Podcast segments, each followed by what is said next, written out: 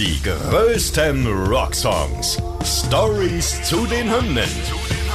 Ihr hört einen Original-Podcast von Radio Bob, Deutschlands Rockradio. Mit Lennart Schade. Und mit Benny Zinke. Hallo. Heute Enter Sandman von Metallica.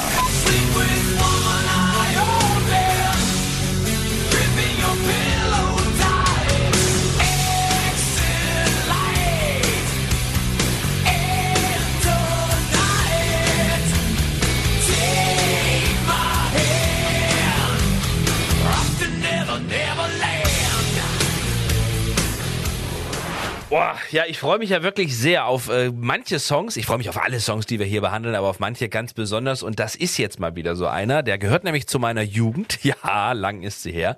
Wir landen im Jahr 1991. Das berühmte schwarze Album von Metallica kommt auf den Markt. Und Lennart, ich glaube, wir werden uns darüber streiten, war es eine Kehrtwende bei Metallica? Haben sie Fans verloren? Haben sie neu dazu gewonnen? War es damit eigentlich schon alles aus? Ja, so. Das ist, äh, ich glaube, sehr, sehr spannend gespannt. Ähm, du kannst mir jetzt schon mal verraten, bevor wir einsteigen inhaltlich. Ähm, Metallica, ja auch eine deiner Lieblingsbands. Hast du irgendwie das Gefühl, das schwarze Album hat alles verändert oder nicht? Das schwarze Album hat einiges verändert. Also ich glaube, das war definitiv für viele Leute einfach der Eintritt in härtere musikalische Gefilde. Äh, Leute haben Metal entdeckt, die damit vorher gar nichts zu tun hatten. Andererseits hatten natürlich auch viele Metal-Fans das Gefühl, dass ihre Musik jetzt gerade durch den MTV-Fleischwolf gedreht wird. Ja, das stimmt. Und äh, zum Mac Metal gemacht wird, wenn ich es mal so sagen darf. Kann man so sehen. Also für mich war es tatsächlich auch der Einstieg. Also ich war 91 war ich so zwölf äh, Jahre alt und die Alben vorher kannte ich gar nicht von Metallica. Aber äh, warum, wieso, weshalb, da kommen wir vielleicht später nochmal zu. Jetzt wollen wir uns erstmal um den Song kümmern, um den es hier nämlich geht, Enter Sandman. Und ich glaube, da sind wir uns einig, zählt natürlich mit zu den bekanntesten Metallica-Songs, wahrscheinlich auch zu den bekanntesten Rock-Songs aller Zeiten. Eigentlich ein Wunder, dass wir den jetzt erst hier behandeln in diesem Podcast. Das erste Single, erster Song des damals selbst betitelten oder auch ja Black Album genannten fünften Studioalbums von Metallica. Wir haben auch schon gesagt, ein einschneidender stilistischer Wendepunkt. Um all das wollen wir uns jetzt mal kümmern, aber ich würde sagen, bevor wir da einsteigen, gehen wir erstmal wirklich rein zu Enter Sandman und reden mal über das gesamte Album. Richtig. Man muss da nämlich das gesamte Album und auch eigentlich das Album bzw. die Situation davor mit in den Kontext mit einbeziehen. Als Metallica die Arbeit an ihrem fünften Album begann, war das Ziel nämlich klar. Sie haben sich vorgenommen, eingänglichere, simplere und vor allem kürzere Songs zu schreiben, weil wer die Alben davor kennt, der weiß, dass Metallica sich gerne in Songwriting-Eskapaden äh, dahingegeben haben. Ja.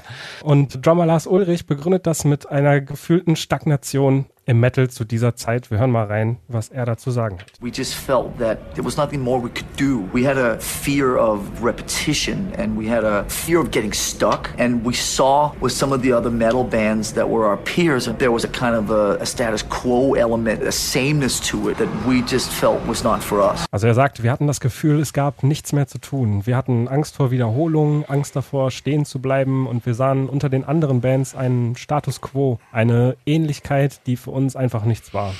Genau, dann haben sich James und Lars ans Werk gemacht, haben erstmal Demos gesammelt und Songskizzen von ihren ganzen Bandkollegen eingesammelt, wie sie das eigentlich immer machen. Und darunter befand sich dann auch eine Riffaufnahme von Gitarrist Kirk Hammett, die nicht nur zum Grundstein für Enter Sandman werden sollte, sondern tatsächlich richtungsweisend für das gesamte Album. Und auch die Wahl des Produzenten damals, die zeugte schon von einem Wandel im Hause von Metallica, denn während man in den 80ern noch so eine wirklich, muss man sagen, offene Feindschaft zum Glam Metal auslebte, sorgte dann doch der volle und satte Sound des 89er Motley Crue Albums Dr. Feelgood für Begeisterung und führte dann tatsächlich zur Zusammenarbeit mit Bob Rock. Und auch wenn es etwas Zeit bedurfte, bis Metallica dann externe Mitsprache an ihrer Musik duldeten, war Bob Rocks Einfluss auf das Album und nicht zuletzt auf die gesamte Band schon echt enorm. Ja, genau. Er munterte sie beispielsweise, ihre Spuren nicht mehr getrennt und nacheinander, sondern gemeinsam im gleichen Raum aufzunehmen. Außerdem stärkte er den Bassisten und muss man so sagen, New Guy Forever, Jason Newsted, der mhm. wirklich gelitten hat in dieser Band. ja. ähm, und dessen Spiel auf der Vorgängerplatte And Justice for All äh, ja, an den Rand der Unhörbarkeit runtergeregelt wurde. Also er war ja eigentlich, also es gab ja Witze, ob er überhaupt dabei war bei den Aufnahmen zum Album, ne? weil man den Bass eigentlich überhaupt nicht mehr hört. Genau, aber der aus Bob Rocks Mitarbeit resultierende typische satte, fette Sound, der steht bis heute exemplarisch sowohl für den Sound der Band, aber auch generell für diesen typisch amerikanischen Produktionsstil im Rock und Metal. Also wenn man sich heute, weiß ich nicht, Five Finger Death Punch anhört oder mhm. solche Geschichten, das ist so dieser typische amerikanische Produktionsstil, der ja auf dieser Platte irgendwie begründet wurde, muss man eigentlich sagen. Ja, auf jeden Fall. Und ähm, laut James Hetfield war es dann auch Bob Rock, der ihn tatsächlich überzeugt hat, weniger zu schreien bei den Aufnahmen und eben mehr zu singen und ich würde sagen, passt super, denn wenn wir schon mal beim Thema Singen sind, dann äh, können wir uns jetzt mal auch den äh, textlichen Inhalt des Songs widmen, denn das ist so ein Song, den kannst du gerade so den Mittelteil sehr gut auswendig mitsingen. Das ging mir schon sehr früh so, dass man ne, wusste, dass äh, der Sandmann kommt, aber um was geht's denn eigentlich inhaltlich? Obwohl Enter Sandman der erste fertig geschriebene Song des Albums war, erhielt er seinen Text erst ganz zum Schluss, da äh, James Hetfield anfangs schwer Zugang zu dem Song fand. Er hatte dann eine erste Version des Textes und da ging es um eine Art schreckliches Geheimnis, was die perfekte Bilderbuchfamilie zerstört und enthielt auch Referenzen an einen plötzlichen Kindstod. Mhm. Im Sinne der massentauglichen Ausrichtung der Platte konnten dann Lars Ulrich und Bob Rock James doch noch davon überzeugen, sich vielleicht nochmal hinzusetzen, weil sie überzeugt waren, dass er in der Lage wäre, doch noch bessere Lyrics zu schreiben als das. Und dabei kam dann der Text daraus, der ja uns heute allen bekannt ist. Und was diesem Text zugrunde liegt, was das Thema des Textes, das würde ich sagen, kann uns James Hetfield persönlich erzählen. Sehr gerne. What happens in your sleep? You know, why do we have these certain nightmares? And a lot of people could identify with that. Everyone has nightmares, and what do you do with them? And why do they show up? Ja, also was passiert, wenn wir schlafen, fragte sich. Warum haben wir bestimmte Albträume? Viele Leute können sich damit identifizieren. Jeder hat ja mal einen Albtraum. Was machen wir daraus? aus und woher kommen sie? Ja, und der Song beginnt also damit, dass ein Kind zu Bett geschickt wird und ermahnt wird zu beten und die Decke weit hochzuziehen, bevor eben der Sandmann kommt. Und ähm, an dieser Stelle ein paar Worte zur Figur des Sandmanns. Der entstammt der westeuropäischen Mythologie. Wir kennen ihn als Kinder alle, oder ich weiß nicht, ob du ihn noch kennst, aber ich kannte ihn auf jeden Fall. Na klar. Und er ist ja auch in zwei verschiedenen Varianten bekannt. Ne? Ursprünglich als kinderstehlende Schreckfigur, äh, wie bei Hoffmann, und später als traumbringende Märchen Märchengestalt, geprägt durch Hans Christian Andersen oder auch dem Kinderfernsehen der DDR. Der Sandmann in unserer Rockhymne ist der bösartige Überbringer von Albträumen. Er ist also eine Mischung, ja, wie man so will, von beiden Lesarten. Ne? Exit Light, verlasse das Licht, Enter Night, betritt die Nacht, take my hand, nimm meine Hand, we're off to Never Neverland. Wir verschwinden im Nimmer Nimmerland. Ja, im Refrain wird der Sandmann quasi zum Anti-Peter Pan, der das Kind mit nach äh, Nimmerland nimmt. Das ist die Insel, auf der Kinder nicht altern mhm. und alles, was man sich vorstellt, zur Realität wird. Hier warten allerdings weniger Spaß und mehr, ja, wie es im Text geschrieben steht, Träume von Krieg, von Lügnern, Drachenfeuer und Dingen, die beißen. Im Bridge-Part nach dem zweiten Refrain hören wir dann in Bezug auf die erste Strophe das Gute Nachtgebet. Hm. Now I lay me down to sleep. Dabei handelt es sich um ein traditionelles US-amerikanisches Gebet für Kinder aus dem 17. Jahrhundert, welches abwechselnd von James Hetfield und einer Kinderstimme, die zu Bob Rocks Sohn tatsächlich gehört, vorgetragen Siehst du? wird. So, und das ist ein absoluter Lerneffekt, denn ich habe mich immer schon gefragt, okay, ich hätte auch mal Google benutzen können oder so, aber äh, in Vorbereitung auf diesen Podcast haben wir herausgefunden, dass es tatsächlich der Sohn des Produzenten ist, der auf diesem Song zu hören ist. Weil ich meine, hat sich doch jeder schon mal gefragt, wer ist diese Kinderstimme? Weiß man, was aus dem Sohn von Bob Rock geworden ist? Kriegt er da Tantieme für? Kriegt er da jeden Monat ordentlich Asche, wenn wir den Song spielen?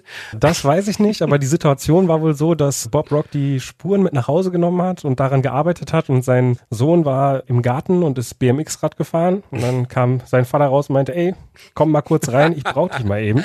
Ah. Ähm, hat ihm dann wirklich, wie James Hetfield im Song, die Sachen vorgelesen, er hat sie wiederholt. Ja. ja, und dann sind sie irgendwann anschließend nochmal zusammen zum Metallica-Konzert gefahren. Da hat er dann mal erzählt, dass er das ganz wunderbar fand als Kind. Das ist ja, ja schon geil. Also, verewigt zu sein auf Enter Sandman ah, ist ja, ja auch ja. eine Sache, die kann nicht jeder von sich Ja, behaupten. natürlich. meine, Enter Sandman, vielleicht kommen wir später noch dazu, aber ist ja auch ganz oft Einlaufmusik beim Sport. Ich meine, American Football oder so, da gibt es ein Team, ich nagel mich nicht drauf fest, welches es ist, aber da die laufen zu Enter Sandman ein, wo das ganze Stadion hüpft und so. Ne? Also ich meine, es ist ein Weltsong und du als Kind hast dann dich da verewigt. Das Kind ist jetzt auch längst erwachsen geworden und der kann sich immer denken, hey, ich äh, bin in diesem Song zu hören. Also gut, ist halt dann so ein bisschen die Berufung, wenn du dann halt der Sohn eines berühmten Produzenten bist. Ne? Können unsere so können unsere Eltern jetzt nicht mithalten, aber wir sind ja aus uns ist ja trotzdem was geworden. Kommen wir mal zum Musikvideo. Das äh, gibt es in ja so stroboskopartigen Bildern im Wechsel mit Performanceaufnahmen der Band. Mehr oder weniger gibt es auch den Inhalt des Songs wieder. Es zeigt halt eben einen Jungen, der sein Gebet am Bett verrichtet und dann von diesen Albträumen, von denen wir gerade gesprochen haben, geplagt wird. Wir sehen ihn beim Ertrinken, beim Sturz von einem Hochhaus, in seinem Bett liegend, bedeckt von zahllosen Schlangen und einem Truck, der ihn über die Landstraße jagt. Mhm. Ja, ich konnte jetzt leider im Zuge der Vorbereitung nicht rausfinden, ob das einfach gängige Albtraum-Szenarien sind oder ob es sich vielleicht um Albträume der Bandmitglieder handelt. Das wäre ja nochmal irgendwie spannend gewesen. Also ich glaube erstes auf jeden Fall, weil das haben wir alle schon mal geträumt, dass wir von irgendjemand verfolgt werden, dass man irgendwo runterfällt oder so. Ne? Das sind ja so Albtraumgeschichten, die wir, ich würde mal sagen, fast alle schon mal erlebt haben. Es kommt einem auf jeden Fall bekannt vor. Definitiv. Neben diesem Jungen tritt in dem Musikvideo außerdem noch ein stark vom Alter gezeichneter Mann auf. Dabei handelt es sich um R.G. Armstrong. Das ist ein bekannter Charakterdarsteller, besonders in Westernfilmen der 1960er und 70er Jahre. Ein weiterer Funfact, den ich euch hier gerne mit auf den Weg gebe.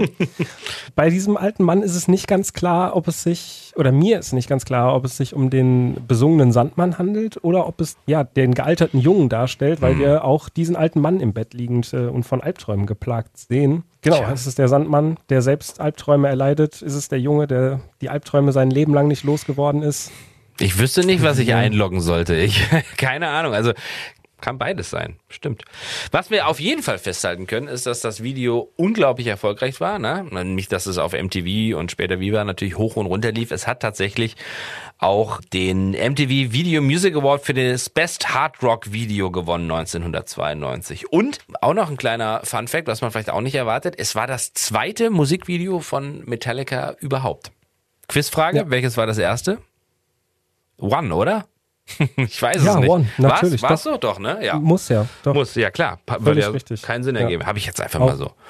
Ein grandioses Video. Absolut. So, jetzt hast du ja schon am Anfang gesagt, ne, Sell-out-Vorwürfe. Also, Ganz sagen wir mal genau. so, äh, zu Deutsch, wir verramschen jetzt mal hier alles. Wir verramschen unsere Identität. Hauptsache um, ja, wie es so oft heißt, ne, ist ja nur noch Kommerz. Ihr wollt ja nur noch Geld verdienen natürlich haben wir am Anfang schon gesagt, stellt das Album, das schwarze Album, einen Wendepunkt dar im ganzen Schaffenswerk von Metallica. Und ich glaube, um die ganze Geschichte zu erzählen, ja, müssen wir auch mal uns ehrlich machen. Also ich weiß nicht, wie du es siehst, oder wir können ja erstmal allgemein erzählen. Ja, Sellout-Vorwürfe tauchen wahrscheinlich immer auf, ja. wenn eine Band ihren Stil verändert oder vielleicht auch ganz offensichtlich äh, versucht, sich massenkompatibel auszurichten. Bei Metallica als Metalband der Stunde, natürlich erwartungsgemäß fielen diese Vorwürfe immens aus. Mit dem Black Album landet Metallica ihre meistverkaufte Platte und konnten, wie anfangs schon gesagt, zahlreiche neue Fans dazu gewinnen und viele auch, die halt eben nichts mit Metal zu tun hatten vorher. Und diese ganze Horde an neuen und dem massentauglichen Ansatz, der stieß bei vielen alteingesessenen Metal-Fans auf Ablehnung.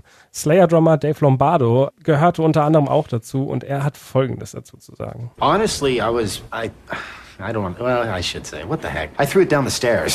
So what the hell is this? I couldn't believe it. I felt that the thrash and thrash metal was gone. When I saw that, I felt it now conform to the MTV style of music promotion. Tja. Lars Ulrich ja. ne, ist diesen Vorwürfen aber mal entgegengetreten. Ich würde sagen, hören wir direkt die Gegenstimme von Lars Ulrich. Der muss es ja eigentlich am besten wissen. I can certainly understand that people would feel, oh my God, Enter Sandman, nothing else matters. What happened?